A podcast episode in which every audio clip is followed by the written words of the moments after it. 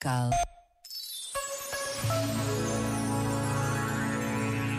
No passado domingo, o Papa Francisco referiu-se à alegria imparável da Páscoa.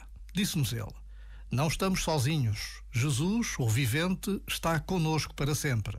Alegrem-se a Igreja e o mundo, porque hoje as nossas esperanças já não se quebram contra o muro da morte, mas o Senhor abriu-nos uma ponte para a vida. E como precisamos desta alegria, desta certeza de que não estamos sós. Por vezes, basta a pausa de um minuto para que a presença de Deus aconteça. Já agora, vale a pena pensar nisto. Este momento está disponível em podcast no site e na app.